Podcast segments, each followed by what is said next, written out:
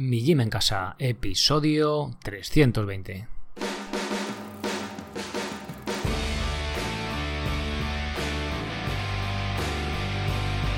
Bienvenidos a un nuevo episodio del podcast de Mi Gym en Casa, el programa, la radio donde hablamos de entrenamiento y de alimentación desde un punto de vista diferente e independiente. Ya sabéis que hablamos principalmente de trabajo de fuerza con nuestro propio peso corporal, que es la calistenia, y dentro de ella empezamos a trabajar sin nada de material, luego nos compramos una barra, de estas que ponemos en el marco de la puerta, en plan cutrecillo, y luego ya podemos ir una barra un poquito mejor para fijar a la pared y demás, o vamos a un parque o al gimnasio o lo que sea.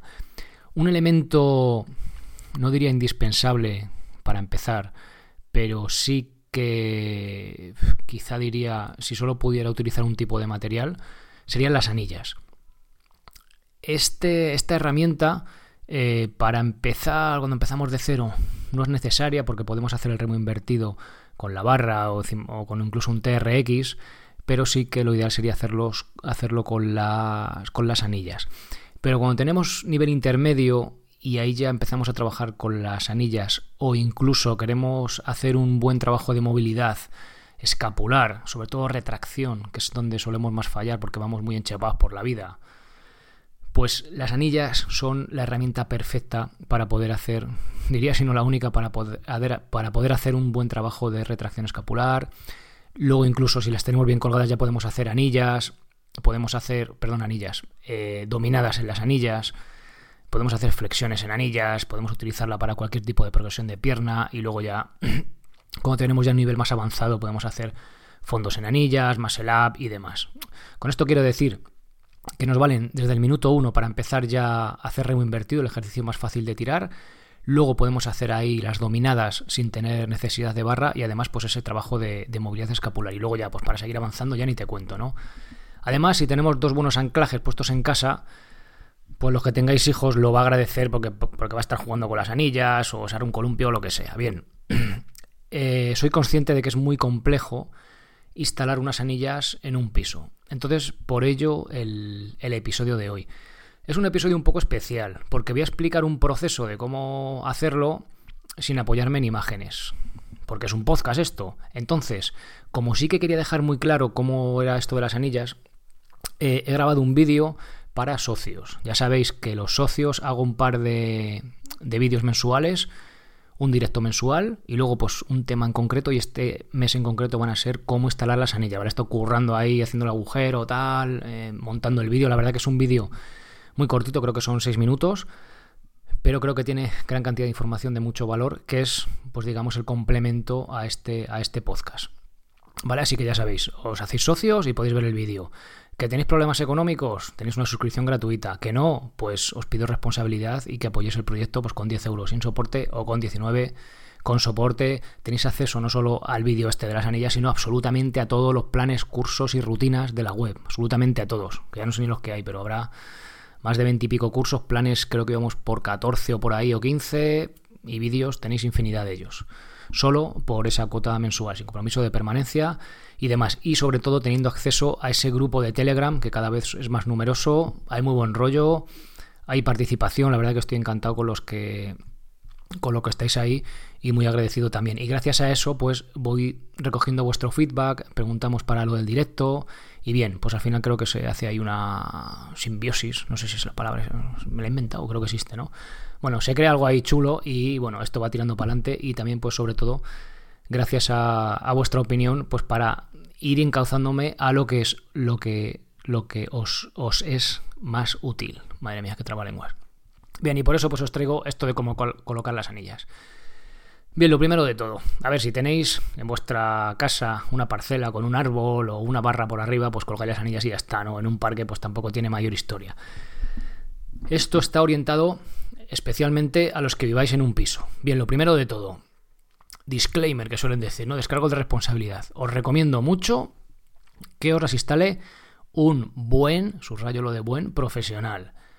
Ahora vais a escuchar por qué, ¿vale? Vais a ver que el asunto es complejo y que hacer un buen remate, pues que quede ahí simplemente el cáncamo o lo que es la argolla asomando por el techo, pues queda de lujo, apenas se ve. Y igual en casa pues no os echan la bronca ni os ponen muchas pegas. Pero si hacéis un destrozo, pues, pues claro que van a poner pegas y bueno, al final igual hasta no podemos ponerlas. Entonces, bueno, tenemos diferentes opciones.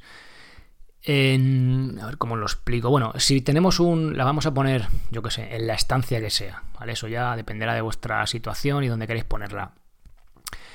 Si es un falso techo, es decir, por ejemplo, tenemos luces encastradas como halógenos o algo así, o damos y está muy hueco, pues tendremos que hacer un agujero para buscar un elemento estructural, llámese viga, o sea, que es un cacho de hierro que cruza el, techo, ¿vale? Que ahí podemos, pues como que podemos agarrar ahí casi un coche, bueno, un coche no, bueno, dependerá. Bueno, podemos coger mucho peso sin ningún problema. En ese caso, haríamos, pasaríamos una cinta por encima de esa viga con un mosquetón y de ahí colgaríamos las, las anillas, ¿vale? Eso habría que hacerlo en plan cuco para dejar a lo mejor el mosquetón asomando por la cinta y ya está, ¿vale? Y luego, pues hacer tapar eso o, lo que sea, ¿vale?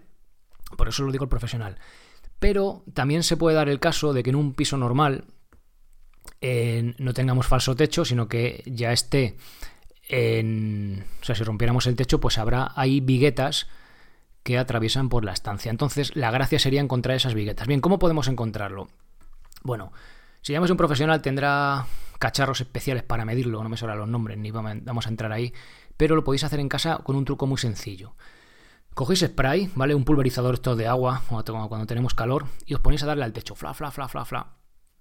Y Depende del tipo de pintura, porque yo lo he probado en dos sitios. En mi casa no, no se ven las viguetas, ¿vale? No, no sé si es porque es pintura plástica o qué. Pero en, en otro sitio que lo he probado se ven las, las viguetas súper bien, ¿vale? Porque se seca más en, en, donde están las viguetas y se ven marcadas. En, el vídeo podéis verlo más, más claramente, ¿vale? Se ven cómo se ven marcadas las viguetas. Normalmente van separadas a 60 centímetros, pero dependerá de la construcción y de cosas que a mí se me escapan. Entonces, 60 centímetros está bien, pero lo ideal sería que las colgarais a, en la misma vigueta a 50 centímetros un agujero de otro. ¿Por qué? Porque 50 centímetros es la anchura que utilizan los gimnastas, estos que vemos en las Olimpiadas, que tienen colgadas las anillas. A ver, no porque queramos imitar a los gimnastas y seramos aquí la leche, sino porque yo es la anchura que, que utilizo y la verdad que es súper cómodo, ¿vale? Entonces, si sois una mujer pequeñita, podéis utilizar algo menos, si sois un chico grandote, pues con 50 está bien, ¿vale? Pero con esto me refiero que es para que os hagáis una idea. Si, os cuadra mejor por vuestra estancia que estén a 60 centímetros, pues a 60 centímetros, ¿vale? Entre vigueta y vigueta. No pasa nada, pero si podéis elegir, 50 centímetros está bien. Bien, doy por hecho que las viguetas van a ser de hormigón, de hormigón armado. ¿Qué significa esto?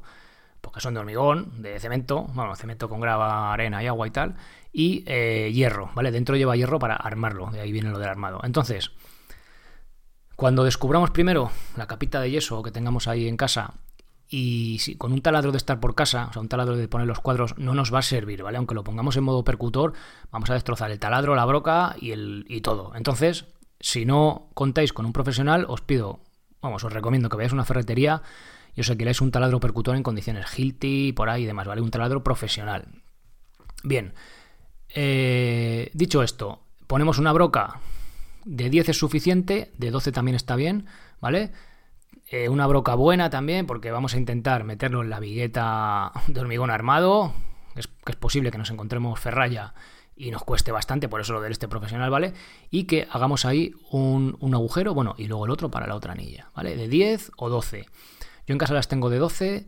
En el vídeo que os he grabado, que lo estaba haciendo además, que se ve directamente todo el proceso, ¿vale? Con la giltia ahí taladrando y tal, es un, es un agujero de 10.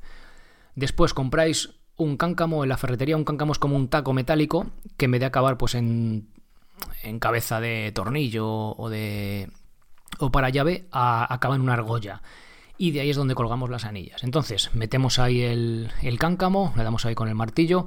Hay que hacer unos pequeños truquitos para que quede perfecto, que veréis en el vídeo, porque aquí explicándolo, pues, que no se va a entender nada. Pero bueno, lo metemos ahí, apretamos con la llave, apretamos sobre la, metiendo la llave en la argolla, no la tuerca, la tuerca para el final, lo dejamos bien eh, apuntado, es decir, que la argolla gire, o sea, perdón, quede girada, quede presentada para que nos cuadren las anillas, es decir, quedarían paralelas, ¿vale? Mirando hacia el frente las dos para que luego cuando colgamos las anillas queden bien.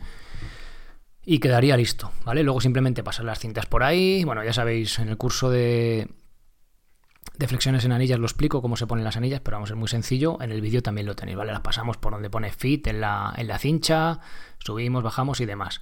Bien, eh, lo que os decía, entiendo que es un poco complejo esto, pero explicarlo en audio, pero bueno, también quería hacer un poco el episodio para daros ideas y sobre todo, oye, que, cojáis y entréis a, ver el vídeo. Entonces, mi recomendación, aunque seáis algo manitas, os va a hacer falta un taladro eh, percutor en condiciones. Es posible que la liemos, ¿vale? Porque a meter bien eso ahí la... es muy importante, sobre todo muy importante, que lo hagáis en la vigueta, en el centro de la vigueta, bien hecho. ¿Por qué? Porque si lo hacéis en el techo tal cual, entre vigueta y vigueta, no es un material estructural, ¿vale? Son bovedillas. Entonces, aunque metas un taco, por muy uno que sea, igual te traes la bovedilla entera y te escalabras la cabeza. O sea, tener cuidado, ¿vale? Importante conseguir un elemento estructural. Si es un falso techo, rompemos y buscamos el elemento estructural y ahí lo vamos a colgar. Luego el remate ya, depende de lo fino que seas. Y si no, pues sí que podemos hacerlo a la, a la vigueta, que sería un caso bastante ideal para una casa. Y ya os digo, si tenéis peques, eh, luego no van a disfrutar mogollón. De ahí, de te puedes colgar casi vamos, un camión, ¿vale? O sea, un camión no, pero vamos, que, que podéis jugar como un columpio tranquilamente si está bien puesto el cáncamo y en condiciones, ¿vale? Bien, sé que es una instalación difícil, eh, pero es algo que merece mucho la pena. luego quitáis las anillas y oye, tampoco es una cosa que, que quede muy fea en una casa, ¿no? Apenas se nota, yo que sé. También depende un poco de las prioridades que tengáis en cuanto a diseño o de funcionalidad de la casa, pero que luego o dejarlas ahí para colgarte o estás currando en teletrabajo o lo que sea y te estiras ahí un poco, pues la verdad que viene que vienen guay y ya os digo, ya no os digo nada si tenéis críos. Así que bueno, espero que os sirva, que os sea útil eh, este episodio.